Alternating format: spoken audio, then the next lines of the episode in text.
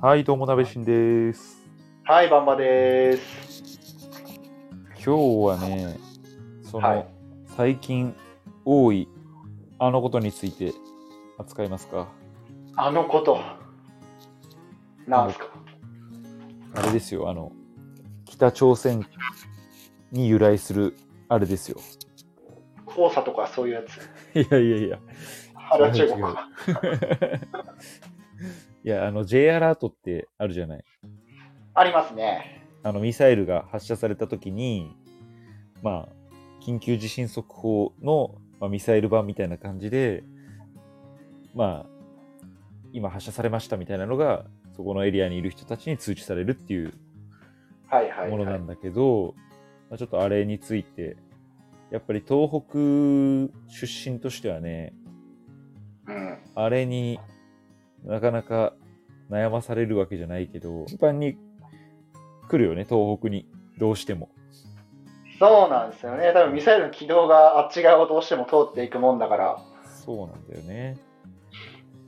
で、まあ、俺もその記者やってた時に、J アラートって、まあ起こると取材するじゃないですか。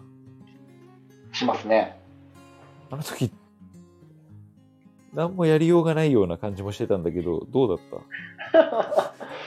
まあ、まず、J アラート、まあ私たちが東北いた頃は、まあ、早朝になることが多かったような気がしてるんですよ。ああ、そうね。毎回そうだね今で。も、今でも傾向としてそんなところは、ね、でも、昨日だったっけ？うんいつだったかは夕方とかだったっていうタイミングもあったけど、うん基本早朝あ5時とか6時とかそうね。に J アラートってあのスマホの方にも来るじゃないですか緊急のあれですみたいなで大抵、まあ、私用のスマホと社用のスマホを持ってるわけでうん。2つからけたたましい音が鳴るわけですよなるね。一番最初はねえなんだこれやべえって思うんですけどうん。2回目以降はその後にやってくるちょっと取材行ってくれないかなっていう電話が来ることが予見できてちょっとブルーな気持ちになるというわかるわかる。とりあえず、それが来たら、やべっつって着替えるみたいなね。そうそうそうある種目覚ましになってるから。そうそう3回目ぐらいからはもうそんなね準備して、うんでも先にこっちからどこ取材行きましょうね今回はじゃあこの辺行ってきますって言ってそうね。もう慣れたもんで、まあ、本当は慣れちゃいけないんですけどねああいうものって、うん。でも取材するものがさ、結局、あの、J アラートが鳴って影響があることって、公共交通機関ぐらいなんだよね。まあそうですねただあれですよ海とかあったりするとうん。その船舶の操業にも影響が出るんですよああ、そうだね。だから早朝に漁に、まあ、行こうと、まあ、すでに出てたりとか行こうとしてる人たちにストップが行政からかかるというなるほど。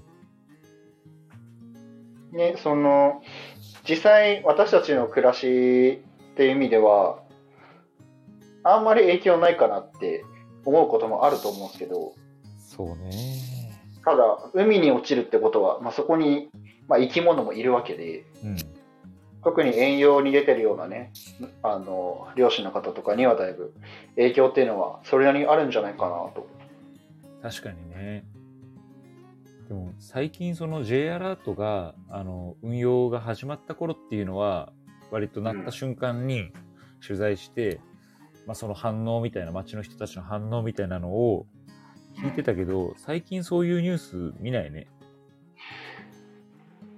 これも良くないけどあまりに当たり前になってきてるからねああ多分そういうことなんだろうね。もうわざわざ聞くまでもないというか。うん、毎回そのいわゆる街の声って正直なんかニュースとしてあまり意味があるのかっていうのを昔から思ってるんだけど、うん。まあ、当時はね物珍しい現象ではあったので、まあ、やってで、まあ、J アラートになったら基本的にはその屋外にいる人は建物の中窓ガラスのなるべくないところできれば地下に逃げましょうとか、何もない屋外にいる人は、まあ、物陰に隠れましょうとかっていうのを、ね、内閣官房は言ってるわけなんですけど、うん。うん、うん、そいざ本当にね、例えばよ、例えば本当に、まあ、都市部を直撃してしまった場合って、どうしようもなくねっていうのが、一般の方々の普通の感想ではあるよね。いや、そうなんだよね。あと、発射されてからその、実際に地面に落ちるまで、本当5分ぐらいしかないじゃないうん。なかなか、ね、どうしようもないって言ったらあれだけど、そうだよね。厳しいよね。まあ、本当はね、あの、日本のあらゆる情報機関がミサイルが発射された直後に、これはどこに着弾するかっていうのを、およその予測は立っているので、うん。まあ、私たちは大丈夫ですっていうのは、まあ、即座にその分かるようにはなってるんだけど、うん。果たしてその J アラートって意味があんのっていうところにまで議論って及んだりするよね。あー。なるほどね。たまにその J アラートを鳴らすことによって、今、政府、政府とか、なんか国会議員の大臣の問題があるのを隠蔽しようとしてる。国家にあ危機が迫っているという印象をづけることによって、ー。はいはい。えー防衛費のその増加をなんか結果的にそのほ結促進するというか促すそう感じの。そうそうそうっていう材料にしてるんじゃないかみたいな声もね一部ではねあったりしますがなるほどね。確かにね。しますがっていうねちょっとその辺の詳しい部分についてはあんまり言えることもないけど、うーん、まあ一般の感覚としてはねまあまたかって感じにはなるよねこれだけなら数が増えるざるを得ないね。確かにな、別に J アラートが鳴ったからといって、何もないもんな。影響うが。んでもやっぱりね、その、まあ、この現代において、ロシアのウクライナ侵攻っていう、まあ、出来事は進行中なわけで、うん。そういう意味では、数年前よりも、やっぱりこういう危機感って持たないといけないよねっていう意見が増えてそうだなっても思うんですよね。そうね。国防についての議論みたいなのは、割と、なんか番組とかでも取り上げられる機会が増えてる気がするね。うん。まあ、なので、ずっと前から言われてることだけどね。もまあ、一人一人が考えていくっていうことが大事なんじゃないでしょうかねって、ちょっとこれ政治家みたいなことを言いますけど、一人一人が国防への意識を高く持って、なんか自民党の地方議員がなんか集会かなんかで言ってそうだな。言ってそうだね。一人一人が持ったところでどうしようもないんだけどね。そして、いずれは自衛隊を憲法に明記して、いや、自民党言ってそうだな。あんまりね、その政治色を出すつもりはないけど。難しいからな、そこの議論は。そうん。まあちょっと、なんとも言えない感じになったけど、J, J アラートが、その記者を俺は辞めて、J アラートが目覚まし代わりになることがなくなったのは、すごい快適だよ。とりあえず。あの目覚まし不愉快だったからさ。この世で最も不愉快なアラームだよね。いや、本当にそうなのよ。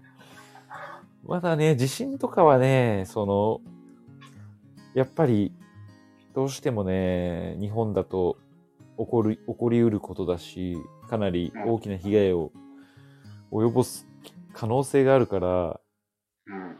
いろいろ気にかけないといけないなと思って、その、まあ、嫌だなっていうよりは、やらなきゃなっていう思いが強いんだけど、J アラートに関してはちょっと、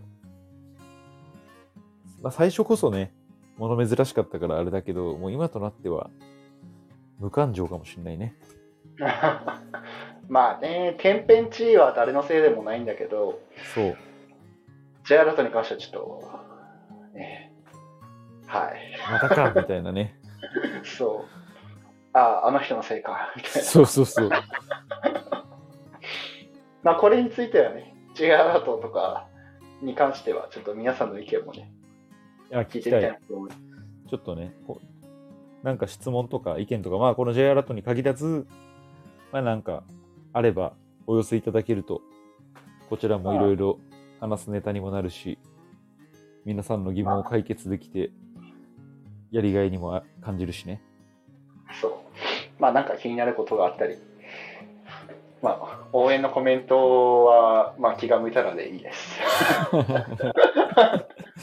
まあ、じゃあとりあえず、はい。今日はこんな感じで。はい、ありがとうございました。はーい、お疲れ様です。はい、ではまた。ではまた。